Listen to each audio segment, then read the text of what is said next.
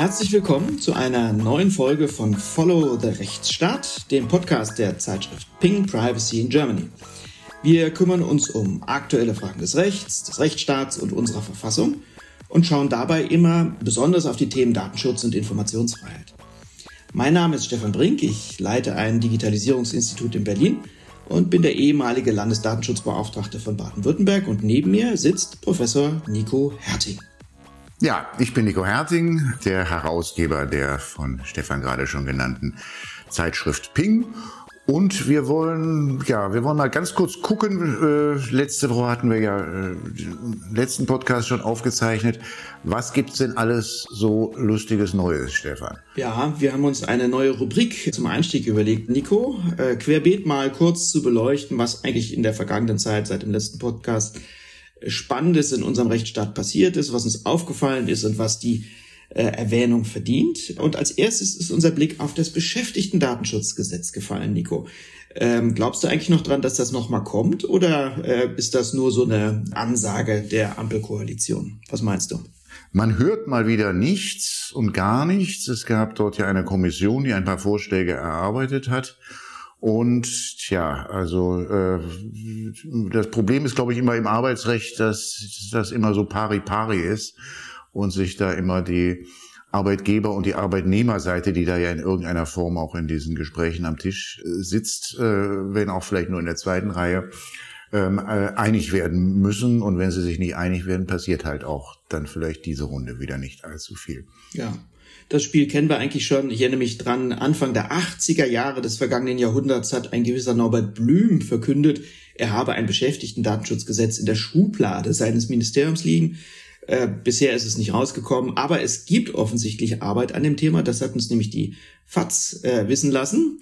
Äh, die FAZ vom 13.04. hatte berichtet, äh, dass das Bundesinnen- und das Bundesarbeitsministerium an einem Gesetzentwurf feilen zum Beschäftigten-Datenschutz der dann bis Juni auch fertiggestellt sein soll. Wir sind sehr gespannt und äh, dort wurde ein Thema jetzt rausgegriffen betreffend Solo-Selbstständige auf digitalen Plattformen. Das soll offensichtlich auch Teil dieses Beschäftigten-Datenschutzgesetzes sein. Und ähm, kaum wurde dieser Einzelaspekt nach vorne gekehrt, gab es auch sofort die ersten Fachleute, die gesagt haben, geht gar nicht, passt gar nicht, äh, kann Deutschland gar nicht regulieren. Ähm, wie siehst du das? Sind äh, Solo-Selbstständige tatsächlich ein Thema, das in einem Beschäftigten-Datenschutzgesetz auftauchen sollte? Das ist ganz spannend, die Solo-Selbstständigen als Kategorie. Dieses, und überhaupt der Begriff der Solo-Selbstständigen. Also ich kannte den vor März 2020, Ausbruch der Pandemie, überhaupt nicht. Das ist eine, eine ja gar nicht so kleine Gruppe von Menschen, die man jetzt überhaupt erst so als Gruppe entdeckt hat. Das ähm, ja in, in Deutschland ähm, äh, mit den Schutznotwendigkeiten, die es da gibt, aber auch in Europa. Also in Europa gibt es, äh, hat es im letzten September eine ganz interessante Entscheidung der Europäischen Kommission gegeben, dass man auf die Mittel des Kartellrechts verzichten wird, wenn Solo-Selbstständige ja so, so Art Tarifverträge äh, schließen. Das war nämlich bislang immer das Hindernis, äh, warum die sich nicht zusammentun konnten und etwa mit den Bühnen, Bühnentarifverträge schließen konnten, äh, wenn sie nicht angestellt waren. Also da gibt es so eine gewisse Neigung oder da, da, da gibt es so einen Bereich, wo auf europäischer Ebene schon quasi die Solo-Selbstständigen dann auch so ähnlich behandelt werden wie die Beschäftigten, also nicht als Unternehmer. Tja, und das wird dann sicherlich auch zu entsprechende Diskussionen geben, wenn es darum geht, ob das noch 188 DSGVO, darum geht dann ja letztlich, passt oder nicht. Genau. Äh, mich irritiert so ein bisschen an der ganzen Fragestellung, wenn sich jetzt äh, das Bundesinnen- und Bundesarbeitsministerium mit solchen Fragen rumschlagen wie Solo-Selbstständigkeit oder Scheinselbstständigkeit oder ähnliches, ähm, steht es, glaube ich, um die Zukunft des Beschäftigten-Datenschutzgesetzes nicht allzu gut. Also wenn man sich noch nicht mehr auf die spezifischen Probleme einlässt, sondern jetzt versucht, Querschnittsthemen über dieses Beschäftigten-Datenschutzgesetz aufzurollen, ähm, das ist, glaube ich, nicht so arg zielführend. Was meinst du? Ich würde sagen, mal abwarten, was dabei herauskommt. Ich würde da jetzt nicht so sehr spekulieren. Ja. Hm. Sprechen wir doch lieber über Dope. Eindeutig, eindeutig. Ja. Das hält die Stimmung auf. Ähm, mhm. Querbeet heißt ja eben auch, dass wir es schnell und kurz beleuchten und dann aber auch tatsächlich hinter uns lassen. Das Thema Legalisierung von Cannabis ist ein Thema, das nicht nur diesen Podcast schon intensiv beschäftigt hat, sondern auch die Ampelkoalition, die sich ja äh, das in ihren Koalitionsvertrag eingeschrieben hat, dass sie dort tätig werden will. Es gab schon mal erste Versuche, wo Bundesgesundheitsminister Lauterbach Pläne verkündet hat, die er aber dann ähm, jetzt am letzten Mittwoch Vormittag so ein bisschen wieder zurückgeholt hat, indem er die äh, überarbeiteten Eckpunkte für eine Cannabis-Legalisierung vorgestellt hat. Im Schlepptau äh, Agrarminister Cem Özdemir. Warum war der eigentlich dabei, Nico? Weil äh, Cannabisanbau eine landwirtschaftliche Fragestellung ist? Oder weil, weil das tatsächlich, ja, ja, ja, ja, ja. Also wenn, wenn das so, wenn das so kommen würde, wie es die Ampel eigentlich vorhat, dass nämlich der Cannabis-Anbau, und zwar jetzt nicht nur die drei Hanf Hanfpflanzen zu Hause auf der Terrasse äh, legalisiert wird, dann ist das natürlich auch ein Landwirtschaftsthema. Ja, weil das okay. muss ja, irgendwo müssen ja die Felder sein, wo das Zeugs dann auch äh, angebaut wird.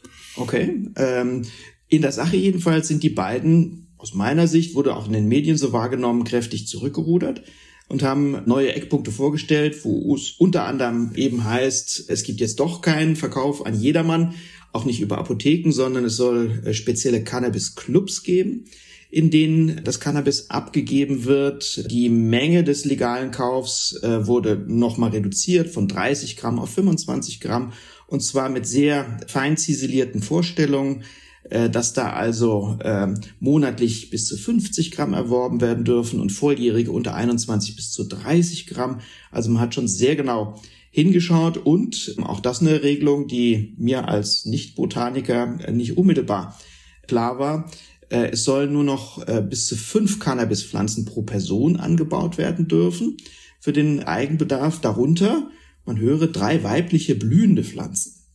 Offensichtlich muss man sich da äh, wirklich botanisch kundig machen, wenn man da vorankommen will. Und schließlich natürlich auch Modellprojekte, die ähm, die Koalition anstoßen will zum wissenschaftlich begleiteten Umgang mit Cannabis wobei auch wieder umfangreiche Schutzmaßnahmen vorgesehen sind, um sogenannten Cannabis-Tourismus zu verhindern. Deswegen Frage, äh, Nico, ähm, das hört sich alles nicht so arg nach äh, Freiheit, nach dem Recht auf Rausch an. Das hört sich eher nach Regulierung an. Was meinst du? Naja, da werden wir ja noch mal ein bisschen länger drüber sprechen und nicht heute. Deswegen heute wirklich nur ganz kurz, ähm, ich habe mich mal bei einem Experten zu den drei weiblichen Pflanzen schlau gemacht. Nur die weiblichen Pflanzen sind die, wo tatsächlich dann auch das Gras wächst. Also es, das, mit den, das heißt faktisch, drei darf man zu Hause haben. Ähm, das hat, also das, was da jetzt passiert, hat natürlich überhaupt nichts mehr damit zu tun, was die Ampel eigentlich vorhatte. Denn das ist ja auch, das wird ja jetzt auch alles nur so scheibchenweise gemacht. Was jetzt dann wohl kommt, ist, dass demnächst jeder drei Pflanzen legal zu Hause haben darf. Mit Gras. Was dann kommt, ist, dass jeder 25 Gramm besitzen darf. Das ist alles, alles andere als weltbewegend, weil also hier in Berlin sind es, glaube ich, schon bei 10 Gramm, die nicht verfolgt werden, oder sogar 15 Gramm. Ich weiß tatsächlich nicht genau. In anderen Bundesländern ist ein bisschen weniger. Also das ist ein bisschen, bisschen mehr, bisschen mehr krass, was man besitzen darf. Und, und man, man muss nicht mehr eine Hausdurchsuchung äh, befürchten, wenn der Nachbar einen anzeigt, weil da irgendwo eine Graspflanze gezeigt wird. Das wird Herrn Özdemir freuen, der ja sich irgendwann mal hat ablechten lassen mit der Graspflanze zu Hause. Das ist alles. Mit diesen Cannabis-Clubs, äh, das wird auf die lange Bank geschoben. Äh, das ist auch alles noch ziemlich wenig konkret bislang. Ähm, und also jedenfalls nicht so, nicht, nicht konkret genug, dass man da also jetzt ernsthaft drüber diskutieren könnte. Und es wurde schon gesagt, na ja, wir machen jetzt erstmal nur das eine und dann machen wir anschließend das andere. Und ich ganz ehrlich gesagt habe ich, kann ich mir schon vorstellen, dass dann wieder irgendwelche Bedenken kommen, die das auch wieder dann äh, äh, ganz klein machen. Bei den Modellprojekten hat man sinngemäß schon gesagt, na ja, vielleicht Ende dieses Jahres wird man da dann nochmal ein Gesetz in, äh, nachschieben. Ähm, also das Ganze wirkt doch sehr, sehr stark so, dass es, äh, ich glaube, es ist ja kein, keine Überraschung, dass es ein Bundesgesundheitsministerium auch Skeptiker geben wird, die das gar nicht so unbedingt gut finden, was da die Ampel äh, vorhatte mit der Legalisierung. Und es macht so ein bisschen den Eindruck, als ob man da in der Salamitaktik versucht, das alles ganz, ganz gewaltig herunterzukochen, so dass da am Ende statt des großen Aufschlags nur so ein kleines laues Lüftchen herauskommt, was die Cannabis-Legalisierung angeht. Wenn es dann soweit ist, werden wir uns darum kümmern, was denn dann tatsächlich übrig bleibt. Also sieht so ein bisschen aus nach einem Recht auf regulierten Rausch. Ob der dann noch so viel Spaß macht und Freude, darum äh, müssen wir uns dann kümmern. Nächstes kurzes Thema äh, im äh, Aufgalopp ist äh, Officer Danny, den ich ehrlich gesagt bisher gar nicht kannte. Aber durch Entscheidung der Berliner Verwaltungsgerichte ist er uns äh, bekannt geworden. Officer Danny hat nämlich einen TikTok-Account äh, und versucht dort mit erstaunlich vielen Followern, 170.000 Follower, da wird man ja richtig neidisch, äh, versucht dort seine Tätigkeit als äh, Polizist, als Polizeibeamter bekannt zu machen. Und unter anderem interviewt er, spricht er mit Menschen aus seinem Tätigkeitsfeld und hat das Ganze aus eigener Sicht gesehen als eine Möglichkeit, die Polizei szeneadäquat, nennt er das, darzustellen und Verständnis für die Polizei zu werden. Das fand seine Dienstbehörde gar nicht gut und hat ihm untersagt, diesen TikTok-Account ähm, zu fahren, zumal er da ganz offensichtlich äh, mit Bezug zur Arbeit der Polizei unterwegs war.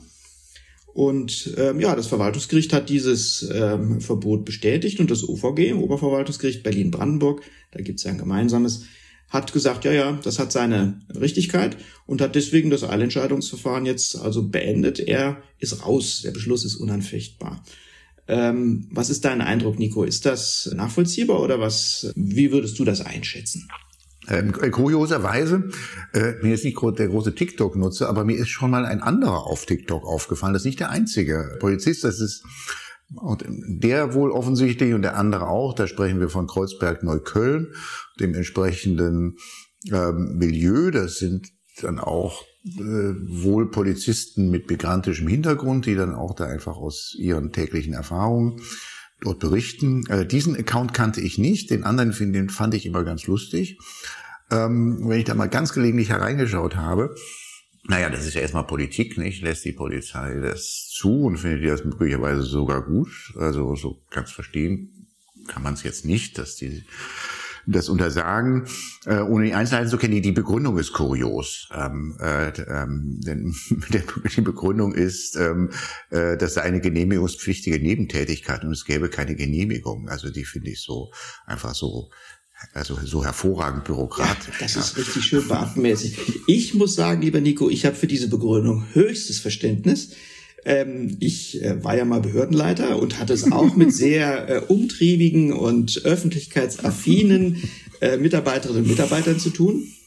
Ich habe da nichts untersagt, aber Gespräche geführt habe ich schon, ehrlich gesagt. äh, nämlich, das kann ich verstehen. Ja, ja, ja, nämlich das, die, das die, man wohl. Ja. Du weißt wahrscheinlich auch, um wen, mhm. wen es ging, insbesondere mhm. also um äh, zum Beispiel Techniker, die für den Landesbeauftragten mhm. gearbeitet haben und höchst erfolgreich auf Twitter und äh, Mastodon unterwegs waren und sind und dort natürlich für die gute Sache geworben haben, auch sehr niedrigschwellig, auch mit großer Resonanz. Aber ähm, der Satz, den das OVG jetzt in seinen Beschluss reingeschrieben hat, nämlich, dass es Aufgabe der Polizeiführung sei zu entscheiden, welche Öffentlichkeitsarbeit geeignet ist, das Ansehen der Polizei zu wahren und dass das Ganze auch verantwortet werden muss, zum Beispiel gegenüber dem Parlament. Äh, dafür habe ich als ehemaliger Behördenleiter ein gewisses Verständnis. Und ja, das ist bürokratisch, das über Nebentätigkeit äh, zu machen, aber äh, oder sozusagen argumentativ abzuwickeln. Aber es ist ein Ansatz. Ich fand das ganz ähm, findig vom Oberverwaltungsgericht. ähm, wir hatten ja mhm. tatsächlich, äh, aber äh, das ist auch jetzt nur eine, eine, eine Randbemerkung dazu, als Datenschutzaufsichtsbehörden immer Schwierigkeiten mit Behörden die auf TikTok oder Facebook oder sonst wo, hauptsächlich auf Twitter unterwegs waren und haben immer versucht, äh, das einzugrenzen mit der Argumentation, staatliche Stellen sollten sich nicht solcher privaten Kanäle bedienen, äh, weil diese privaten Kanäle natürlich die Daten der Nutzerinnen und Nutzer abgreifen und der Staat sozusagen dann Twitter, Facebook und Co. Ähm, die Schäflein zuführt und dort dann melken lässt. Ich weiß nicht, ob man Schafe melken kann, aber jedenfalls dort äh, werden Daten abgegriffen. Hier ist es anders tatsächlich. Hier war das ja offensichtlich eher eine private Aktion des Beamten und die wurde dann hochdienstlich wieder eingefangen. Ähm, interessanter Fall.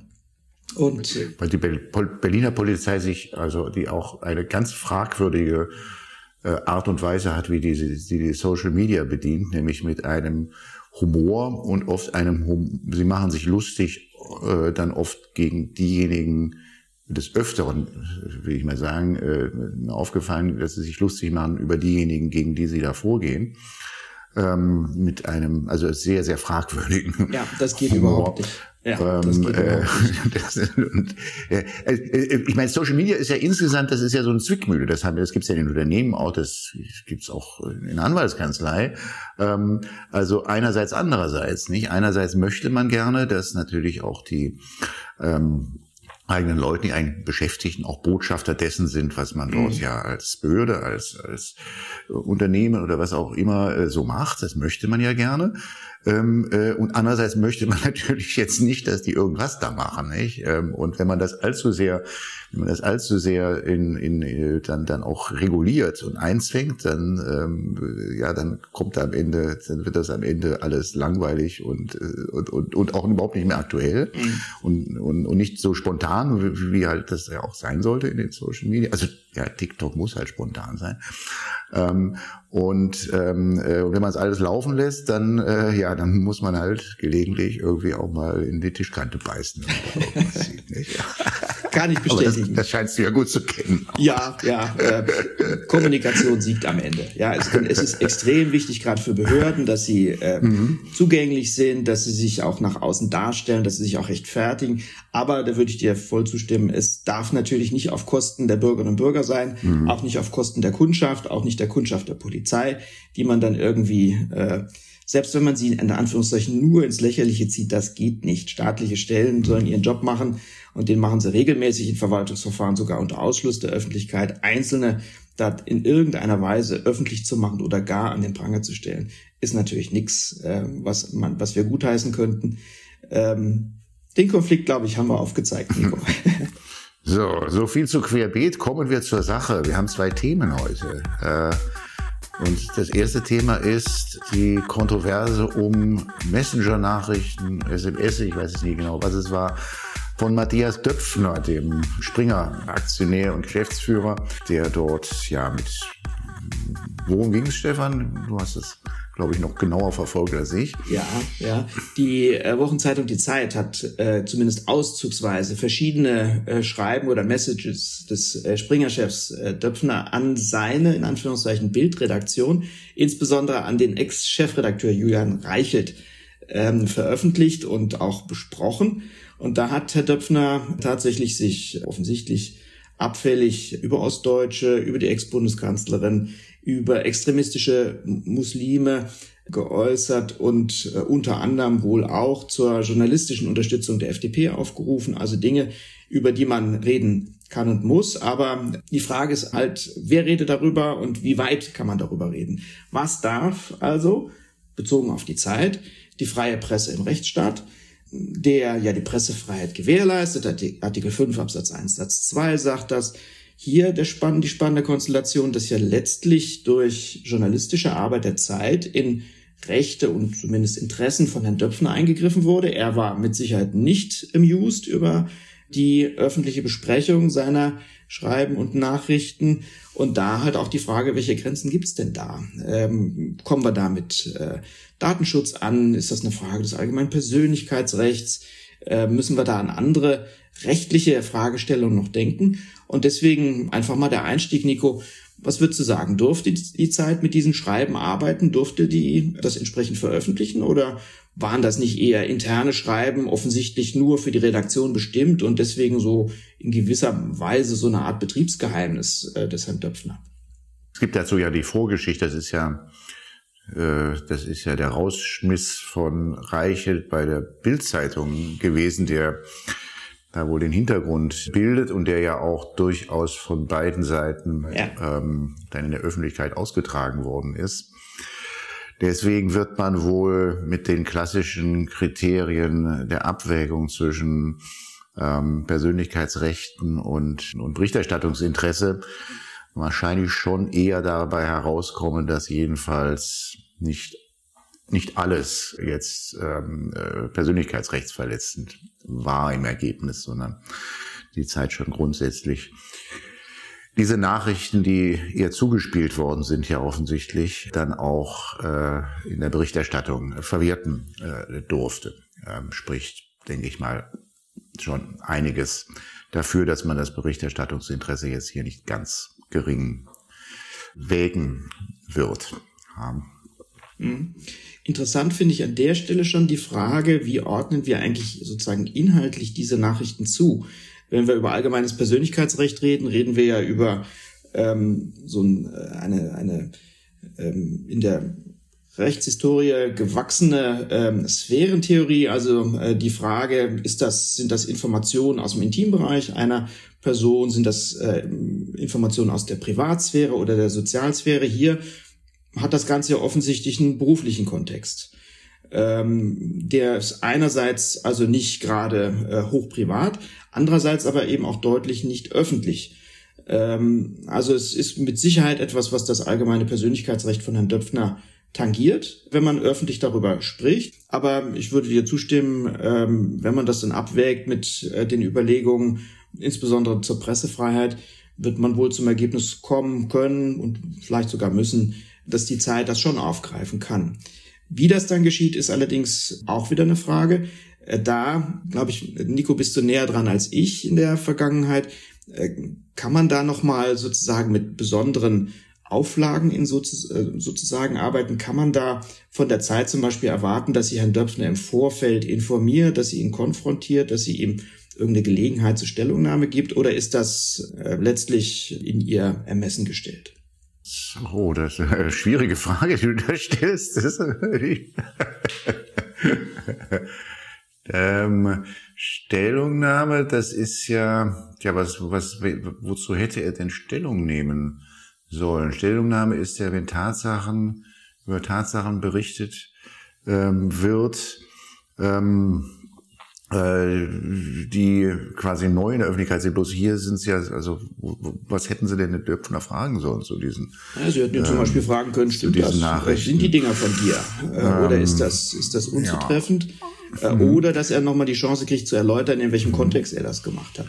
Ich denke mal, wenn, wenn Anlass zu Zweifeln bestanden hätte, das mhm. an der Authentizität, okay. bloß das scheint ja keiner ernsthaft anzuzweifeln. Mhm. Ähm, also weil wo, was so ein bisschen, ein bisschen, äh, wofür das so ein bisschen typisch ist, der, diese Geschichte ist, dass ähm, und darüber reden wir ja gerade, es ist eben ein weit verbreitetes Missverständnis, dass man das, ähm, also private Nachrichten, E-Mails, ähm, Messenger-Nachrichten oder SMS, äh, dass die einen gesteigerten Geheimschutz haben, sondern wenn sie dann tatsächlich irgendwo jemand bekommt, der das dann hier Medien zuspielt, dann gelten dieselben Maßstäbe, die auch ansonsten gelten beim Persönlichkeitsrecht. Und die Vertraulichkeitserwartung, die immer, man immer so geneigt ist, doch also ja, das war doch nicht für, für irgendjemand anders bestimmt. Ja, diese Vertraulichkeitserwartung, die ist relativ schwach geschützt. Äh, also das ist kein gewichtiges Argument bei der Abwägung äh, zwischen Persönlichkeitsrechten und äh, und Öffentlichkeitsinteressen. Ist das anders, Nico? Ich denke an einen anderen Fall, den wir vor einigen Jahren gesehen haben. Ich glaube, es war 2019. Ist das anders, wenn die Veröffentlichung der Informationen auf einer rechtswidrigen Tat beruht. Ich denke natürlich an die Ibiza-Videos, an äh, das, was in Österreich unter anderem unter Einbeziehung äh, eines gewissen Herrn Strache geschehen ist. Da waren heimlich Videoaufnahmen gemacht worden. Da sprach einiges dafür, dass das rechtswidrig war, äh, wie die gemacht wurden, vielleicht sogar strafbar war. Ähm, könnte man nicht hier auch was konstruieren im Sinne von, na ja, das war mit Sicherheit aus der Redaktion der Bildzeitung herausgegeben worden. Die waren ja Adressaten. Wer soll es sonst aus der, der Zeit zugespielt haben?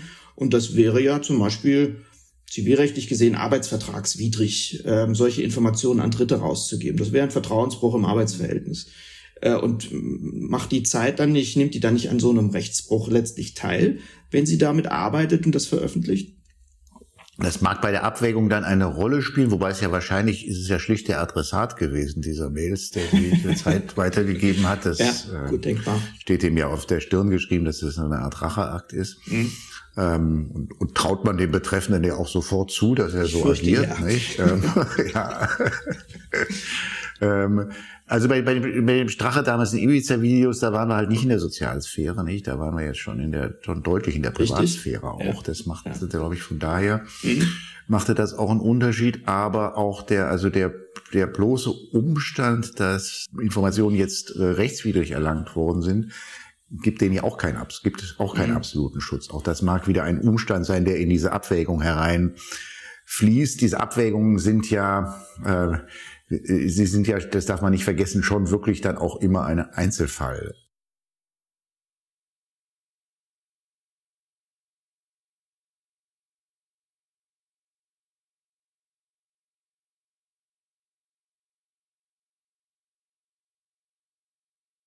Es gibt mal Entscheidungen, da wird tatsächlich auch klassisch zwischen den Sphären unterschieden. Es gibt dann aber andere Entscheidungen, wo es dann doch eher der, der Akzent liegt auf der Unterscheidung zwischen Tatsachenbehauptungen und, und Werturteilen und die Sphären kommen da gar nicht vor. Ähm, äh, und dann gibt es so ganze Fallgruppen, die äh, sich dann auch wieder äh, davon gesondert bilden und letztlich ist es dann halt, äh, letztlich sind das sicherlich also auch Rechtswidrigkeit der Erlangung und, und, und, und das Vertrauen auf Geheimhaltung sind sicherlich schon Elemente auch, die man in die Abwägung einbringen kann, aber so ganz äh, nach Schema F kann man das dann auch nicht immer, ein, immer einteilen, wenn man ja. Äh, da mal so den Gesamtstrich unter die Rechtsprechung zieht. Ich fand da ganz wichtig eine Entscheidung des Bundesverfassungsgerichts aus dem Jahr 2007, Cicero-Entscheidung, wo nämlich genau die Staatsanwaltschaft versucht hatte, Pressefreiheit dadurch, sage ich mal, in den Griff zu kriegen, dass äh, Journalisten, die äh, besonders gut und erfolgreich investigativ unterwegs waren, unterstellt wurde, sie würden ja teilnehmen an dem Rechtsbruch, der zur Veröffentlichung der Daten geführt hat.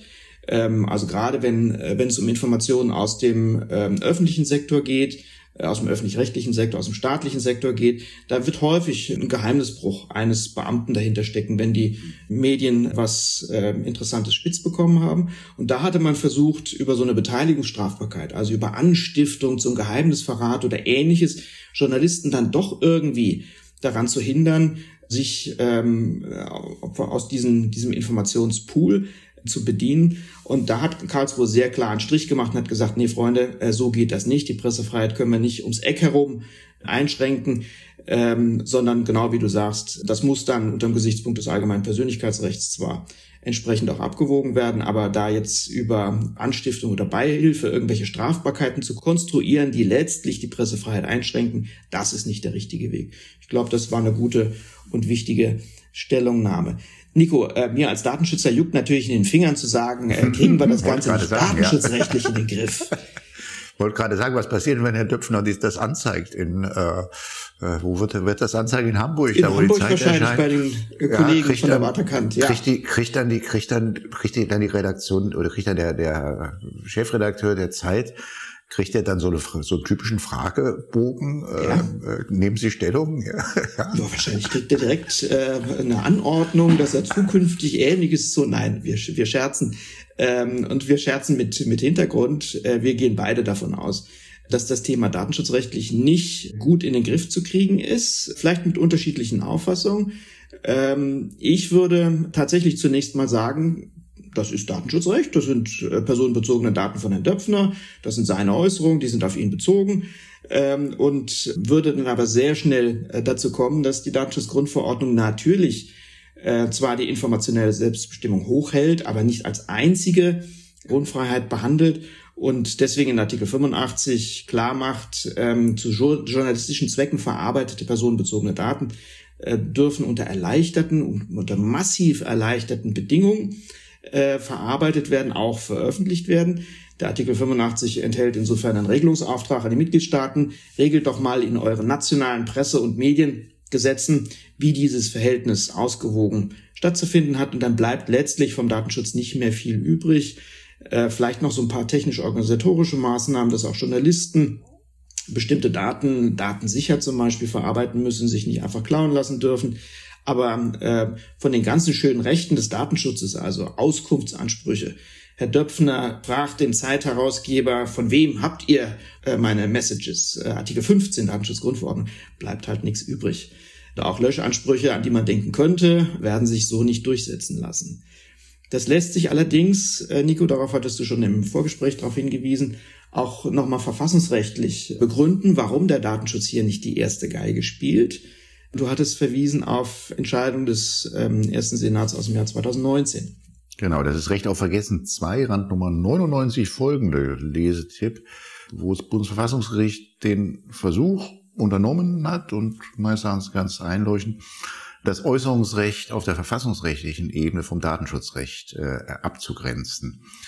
Und gesagt hat, das, das haben wir übrigens auf europäischer Ebene auch bei der Unterscheidung zwischen Artikel 7 und Artikel 8 die ja immer gerne irgendwie einfach so in einem Atemzug mit dem Komma dazwischen, äh, äh also Recht auf Privatheit sieben und Datenschutz acht und in die, ins, ins Deutsche übersetzt heißt das, und da sagt der Bundesverfassungsgericht ja auch, das ist, da gibt es ein Parallel drauf auch, ähm, heißt das allgemeines Persönlichkeitsrecht einerseits ähm, und dann halt die spezielle Ausformung informationelle Selbstbestimmung andererseits.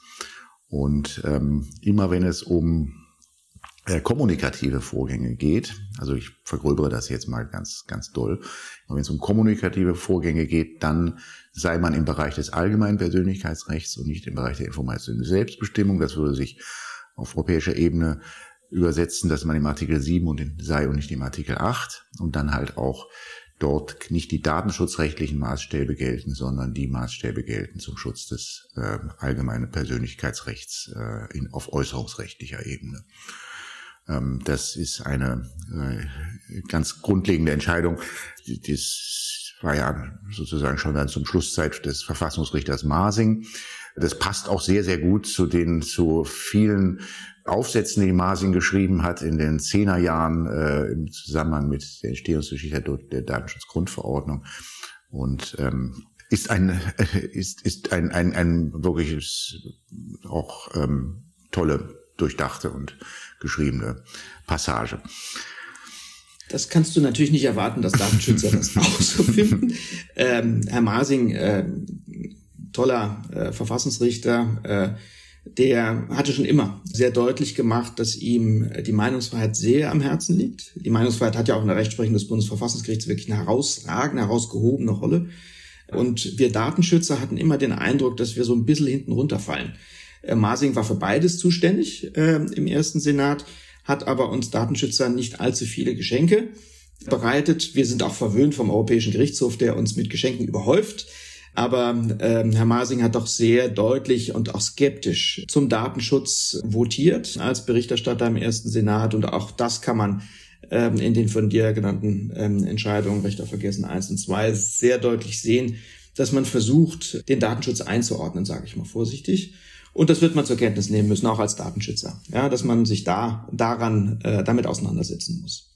Viel mehr würde ich dazu an der Stelle gar nicht sagen. Und ähm, dann würde ich sagen, marschieren wir zu unserem zweiten Schwerpunkt, den wir heute uns genommen haben. Und zwar wurde am 12. April äh, ein Eckpunktepapier bekannt vom Bundesministerium der Justiz. Äh, es hat es vorgestellt und gleichzeitig einen Referentenentwurf für den Herbst äh, dieses Jahres angekündigt, ein Gesetz zum Schutz gegen digitale Gewalt. Worum geht's da? Naja, es geht mal wieder um Hass und Hetze auf Social Media, also um all das, was wir auch gesellschaftlich offensichtlich noch lernen müssen, mit diesen neuen Kommunikationsformen so schonend und tolerant umzugehen, dass wir mit diesen neuen Instrumenten auch pfleglich und verträglich umgehen. Es geht nicht nur um ähm, Kriminalität auf Social Media, es geht auch zum Beispiel darum, dass äh, ähm, wenn es im Netz Bewertungen gibt äh, von Ärztetätigkeiten oder von den Qualitäten eines Kochs oder eines Restaurants, ähm, dass man dort, wenn sowas auf der, der öffentlichen Bühne ähm, des Internets geäußert wird, auch eine Chance haben möchte, seine eigenen Interessen, auch seine eigene wieder sein eigenes ähm, Persönlichkeitsrecht wahrzunehmen. Wir haben dort, dazu inzwischen eine Fülle von Einzelrechtsprechung auch in Deutschland gesehen, mehr oder weniger überzeugend. Mir fällt da ein die Künast-Entscheidung zum Beispiel, wo ähm, deutsche Gerichte zum Teil sehr ja, fand ich lax mit den Persönlichkeitsrechten von Politikern umgegangen sind. Jetzt also ein Gesetzentwurf äh, zu einem digitalen Gewaltschutzgesetz. Ähm, die Ampel hatte sich darauf verständigt, laut Koalitionsvertrag, dass das kommen soll. Und ähm, jetzt offensichtlich im Koalitionsvertrag hatte man nur von sogenannten Accountsperren geredet. Jetzt hat man ein ganzes Programm, das man ähm, an, sich anschauen möchte, was man umsetzen möchte. Vielleicht ganz kurz vorab noch, Nico. Äh, man hört immer wieder auch im Zusammenhang mit Cannabis äh, oder dem Beschäftigtendatenschutzgesetz, da sind Eckpunkte vorgestellt worden. Das ist ja offensichtlich nicht Teil eines Gesetzgebungsverfahrens. Ähm, jedenfalls Eckpunkte vorzustellen, scheint mir dann doch eher Teil der Öffentlichkeitsarbeit der Bundesregierung zu sein. Auch in der Geschäftsordnung der Bundesregierung zum Beispiel findet sich nichts darüber, dass man, äh, bevor ein Gesetz ins Kabinett kommt, erstmal Eckpunkte diskutiert. Das ist wohl entweder eher ein politisches Verfahren, dass man sich innerhalb der Koalition auf was verständigen möchte oder schon Teil der Öffentlichkeitsarbeit. Oder warum, wo kommt diese Flut der Eckpunkte her? Ich glaube, das ist Absicht. Das ist halt, das ist, ähm, weiß jetzt nicht, ob es im Bundesjustizministerium ausschließlich zu verorten ist, aber das ist eine Spezialität, die jetzt in der Zeit der Ampel entstanden ist, dass man, bevor man einem äh, Gesetzentwurf herauskommt, das haben wir ja zum Beispiel auch beim transsexuellen Recht, da haben wir auch Eckpunkte, dass bevor man äh, mit einem Gesetzentwurf rauskommt, man erstmal mit Eckpunkten herauskommt und dann auch durchaus, also hier Gewaltschutz-Eckpunkte, da wird, das gibt es auch ein Begleitpapier, wo dazu aufgefordert wird, dazu Stellung zu nehmen oder eingeladen wird, dazu Stellung zu nehmen bis äh, Ende Mai. Also man möchte offensichtlich äh, damit, also bevor man sich dann an die Arbeit macht, tatsächlich einen Gesetzentwurf aufzusetzen, das ist ja auch sehr viel handwerkliche Arbeit, möchte man wohl erstmal so eine, eine Diskussion haben, wo sich dann herausschält, ähm, was denn eigentlich so mehrheitsfähig und konsensfähig ist. So, so, so verstehe ich das. Ja, äh, und das ist ja auch ein, ähm, guter positiver Ansatz, ist, würde ich sagen. Das ja, das denke ich ist führt zu mehr Transparenz, so. zu mehr Austausch ja. und macht hoffentlich auch die Ministerien und die Ministerialen etwas mhm. klüger. Ähm, jedenfalls können sie dann schon mal eher mhm. abschätzen, wo die, wo die großen Konfliktpunkte sind. Sehr schön. Was, was, was, wir, was, wir, was wir bei der Ampel hm? nicht mehr so viel haben wie bei der letzten Bundesregierung, sind die Leaks. In den Vorampelzeiten passiert es ja regelmäßig, dass Gesetzesentwürfe oder auch einfach nur so Papiere, so vorbereitende, dass sie dann irgendwie geleakt wurden, wo man dann manchmal schon stark den Verdacht hatte, dass, sie, dass das gar kein richtiger Leak war, sondern dass man damit eben genau das gemacht hat, was man auch mit den Eckpunkten äh, ja, jetzt ja. macht, nämlich einmal so die Resonanz auch auszutesten. Ähm, ja, also auf jeden Fall, auf jeden Fall liegen die, liegen die Eckpunkte, diese Eckpunkte da auf dem Tisch. Das ist wohl, so verstehe ich das, vor allen Dingen erstmal die Erledigung einer Hausaufgabe aus dem Koalitionsvertrag. Da ist der Bundesjustizminister sehr bemüht, ganz fleißig und brav äh, alles abzuarbeiten, was im Koalitionsvertrag vereinbart war. Und jedenfalls der wohl größte Bestandteil dieses kleinen Pakets, das es ja nur ist, ähm, das mit den Accountsperren, das dann tatsächlich wohl im Koalitionsvertrag das wird dann noch ergänzt durch eine Korrektur äh, eines Fehlers, den man gemacht hatte bei der bei Erstellung des TTDSG. Da hatte man, was die Auskunftsansprüche angeht, ähm, hatte man also die jetzt betroffen, also die, die Kühners dieser Welt haben, wenn sie, wenn sie Opfer einer Persönlichkeitsrechtsverletzung oder Beleidigung werden, ähm, dass sie dann Auskunftsanspruch haben gegen den Plattformbetreiber. Das war jetzt eingeschränkt worden auf einmal durch den, im TTDSG auf die Bestandsdaten, also auf, nur auf den Namen und nicht mehr auf die Nutzungsdaten, also mhm. auf die mhm. IP-Adressen, anders als das im TMG gewesen ist. Das war wohl ein Redaktionsversehen nach allem Anschein. Das wird man dort wieder bereinigen. Also das ist jetzt nicht gerade spektakulär, sondern nur eine Rückkehr zu dem, was wir bis 2021 ohnehin schon hatten. Ähm, und dann sollen die Zustellungsbevollmächtigungen erweitert werden. Also nach, nach dem Netzwerksdurchsetzungsgesetz, dem NetzDG, müssen die Plattformbetreiber, dass die größeren ab zwei Millionen äh, Nutzer inländische müssen sie einen Zustellungs inländischen Zustellungsbevollmächtigt bestellen. Ähm, und bislang ist es so, dass es jedenfalls streitig ist, ob diese Zustellungsvollmacht nur für die, die Kommunikation nach dem NetzDG äh, oder, oder nur für das gilt, was unter das NetzDG fällt oder auch für Streitigkeiten, die man als Nutzer hat mit etwa Facebook, äh, wenn es um deren AGB geht, wenn es also gar nicht darum geht, dass sie gegen das NetzDG verstoßen haben. Da verhält es sich wohl so, dass die Plattformbetreiber sich da immer wieder auf den Standpunkt stellen, also solange der Fall nichts mit dem NetzDG zu tun hat, äh, gelte die Zustellungsvollmacht äh, äh auch nicht, die sie dann hier inländisch erteilen. Das macht die Zustellungen dann aufwendig, kompliziert, weil man muss dann, muss dann die Auslandszustellung machen, meist nach Irland. Das dauert vor allen Dingen auch dann entsprechend lange und erschwert die äh, Rechtsdurchsetzung gegenüber den Plattformen. Deswegen sollen diese Zustellungsvollmachten dort erweitert werden. Aber das ist dann auch schon alles. Also es soll ein, ja, nicht Account sperren, das habe ich ein bisschen nur kurz erwähnt. Ja, sagen wir mal ruhig ein paar, paar Worte zu den Account sperren, äh, gerne, die ja, ja ganz mhm. spannend sind, auch als Projekt sozusagen, als Idee. Die Idee heißt, äh, wir machen eine zivilgerichtlich angeordnete Sperre privater Accounts. Die Idee wurde unter anderem äh, von, von Ulf Burmeier 2019 ins Spiel gebracht. Äh, Ulf Burmeier, äh, wohl vielen bekannt von seiner Tätigkeit für die Gesellschaft für Freiheitsrechte. Idee war, dass man Accounts sperrt, und zwar Accounts notorischer Rechtsverletzer, und das Ganze dann durch den Anbieter von Social Media, also durch Facebook, Twitter und Co. umsetzen lässt. Voraussetzung für diese Accountsperren soll nach, dem, äh, nach den Eckpunkten sein, dass es zu äh, wiederholten schwerwiegenden äh, Verletzungen des allgemeinen Persönlichkeitsrechts gekommen ist und solche auch in Zukunft drohen.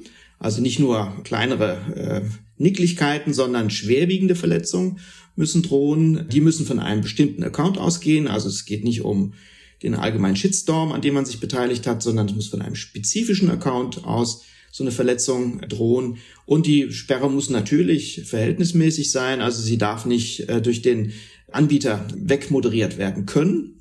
Schließlich sind auch da bestimmte Regeln einzuhalten. Also bevor gesperrt wird, muss der Anbieter darauf hinweisen, dass es jetzt ernst wird und dass der äh, mutmaßliche Verletzer nochmal Stellung nehmen kann. Ähm, und äh, Idee hintendran ist also tatsächlich äh, nicht sozusagen die einzelne Äußerung an sich zu sanktionieren, sondern äh, den Kommunikationsweg zu sperren, den Account zuzumachen, vorübergehend zumindest. Und in der Praxis heißt das nichts anderes als, dass der Account-Inhaber jedenfalls den Kanal nicht mehr nutzen kann, in gewisser Weise mundtot gemacht wird und für manche noch bitterer auch nicht mehr sozusagen Zugang zu seinen Followern hat. Ist das eine schlüssige Idee aus deiner Sicht, Nico? Also machen wir es erstmal nicht juristisch, sondern politisch. Ähm, da bin ich nicht so der größte Freund davon, weil ähm, man, ähm, ja, weil das schon schon ein weit eine weitreichende Geschichte ist, nicht? Ähm, äh, jemandem die Kanäle zu, zu machen, wo er sich äußern kann. Ja, das, ähm, auf solche Ideen wäre man in vordigitalen Zeiten nicht so schnell gekommen. Ähm, also zu sagen, du hast jetzt irgendwie dreimal oder du bist jetzt dreimal wegen Telefonterror aufgefallen und jetzt kriegst du Telefonverbot. Und du darfst nicht mehr zu Maybrit Illner dreimal. Ja, ja. ja da wäre man dankbar bei manchen, ja. Würden mir welche einfallen. ähm, ähm, äh, nein, also Scherz beiseite, ähm, die, die, ähm, also jetzt ähm, dann zu sagen, also wenn du dich jetzt allzu sehr daneben benimmst über längere Zeit, ja, dann hat man ja schon was, das hat ja schon fast, also die Formulierung führt ja schon dazu, das hat schon was es hat sowas, äh, ja, Eltern, die Eltern äh, verbieten es dem Kinder nicht oder was pädagogisch. Ich, deswegen ist, behagt mir das erstmal so, aber ich spreche jetzt noch gar nicht vom, vom, vom Rechtlichen. Es behagt mir nicht so wirklich. Und also jetzt mal auch, auch mal so aus der Praxis, aus der Anwaltspraxis heraus. Also das, ähm, äh, eigentlich haben wir ja viel mehr das Problem, das umgekehrte Problem, nämlich der willkürlichen oder jedenfalls von betroffenen Seite willkürlich vorgenommenen Sperrungen durch die, äh, durch die Provider.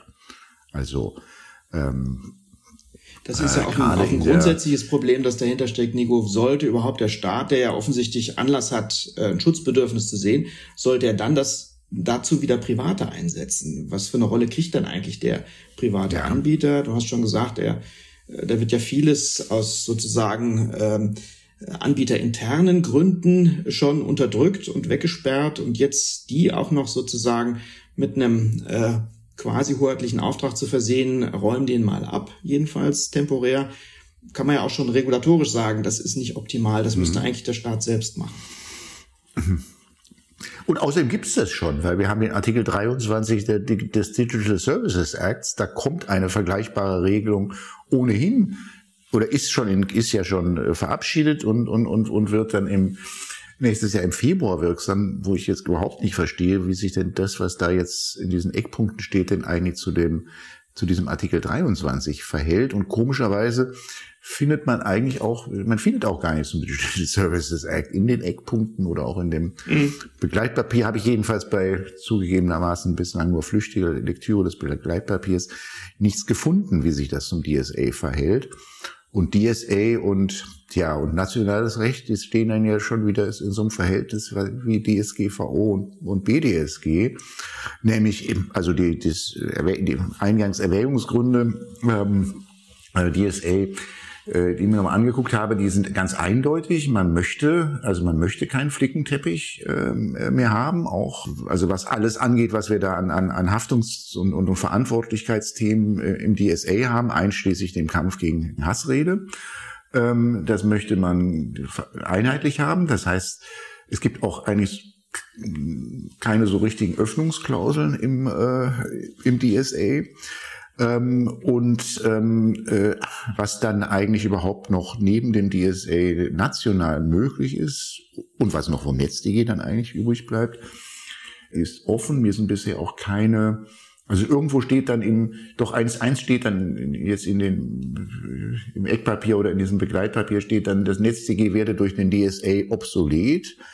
Ähm, das klingt so, als ob das so von alleine passiert. Das ist natürlich auch nicht so, sondern das ist dann auch, wie, wie wir es das 2016, 2018 hatten, dass da jetzt eigentlich mal ein Gesetz kommen müsste, das dann in Kraft tritt am 18. Äh, Februar 2024, wenn DSA ähm, äh, wirksam wird, ähm, wo, wo, wo dann einfach das heißt also, die und die Paragraphen vom NetzDG werden aufgehoben und vielleicht bleiben wieder welche bestehen oder vielleicht gibt es Übergangsvorschriften oder ähnliches. Das ist bislang auch noch nicht bekannt. Ähm, mir jedenfalls, dass es dazu fortgeschrittene Überlegungen oder einen Entwurf gibt, obwohl das ja jetzt auch nicht mehr so viel Zeit bis dahin ist. Also ich bin so ein bisschen verwirrt, was denn eigentlich, ähm, was denn eigentlich das jetzt noch soll ein solches Gewaltschutzgesetz, wenn wir, wenn wir doch demnächst DSA mit all den Facetten haben, die ich gerade äh, erwähnt habe. Das, glaube ich, kann man äh, mit Fug und Recht in Frage stellen. Und ähm, damit würde ich sagen, haben wir auch schon die, die Relevanz äh, auch nicht nur dieses Gesetzes, sondern auch der, der europäischen Rechtsordnung in der heutigen Folge klar machen können. Ganz offensichtlich verstehen wir das nationale Recht, auch unser Verfassungsrecht nur noch dann gut, wenn wir gleichzeitig das europäische Recht mit in den Blick nehmen. Das europäische Recht ist in vielen Bereichen maßgeblich geworden und setzt sich durch. Das hat enorme Konsequenzen für zum Beispiel die Rolle des Bundesverfassungsgerichts. Was können die eigentlich noch? Wir hatten es vorhin erwähnt, du hast es gesagt, Nico, ähm, Rechter vergessen. Eins und zwei ist ja nichts anderes als der Versuch des Bundesverfassungsgerichts, nochmal seine Rolle zu definieren, ähm, wenn es im Rahmen von europäischen Vorgaben sich nationales Recht anschaut. Natürlich hat das Konsequenzen die europäische Rechtsordnung für den nationalen Gesetzgeber. Das sehen wir hier sehr schön bei den Bemühungen des Bundesjustizministeriums, noch irgendwo eine Lücke zu finden, zumindest eine temporäre, wo man noch reinspringen kann. Ähm, aber es wird eng. Und letztlich auch unser eigenes Verständnis, also das Verständnis der Bürgerinnen und Bürger von unserer Verfassung, von unserem Recht ist inzwischen europäisch geprägt. Umso wichtiger, dass wir uns das klar machen, dass wir das einbeziehen in unsere Überlegungen und umso wichtiger, dass wir all das, was wir an kritischem gegenüber unserer Rechtsordnung und äh, unseren Staatsgewalten sagen, genauso auch auf die europäische Ebene heben und uns die europäischen Institutionen viel genauer anschauen, als wir das gemeinhin bislang getan haben. Gerade auch als ähm, Juristen. Lieber Nico, das soll es für heute gewesen sein. Das ist es für heute. Das ist es für heute. ganz herzlichen Dank ähm, an die Hörerinnen und Hörer, die die nicht ganz kurze Folge heute sich wieder angehört haben und zu Gemüte führen. Wir freuen uns sehr, auch weiter kritisch und äh, ja, auch kontrovers auf unseren Rechtsstaat, dem wir folgen, zu schauen. Ganz herzlichen Dank. Tschüss. Das war Follow the Rechtsstaat. Schaltet auch ein bei der nächsten Folge und abonniert.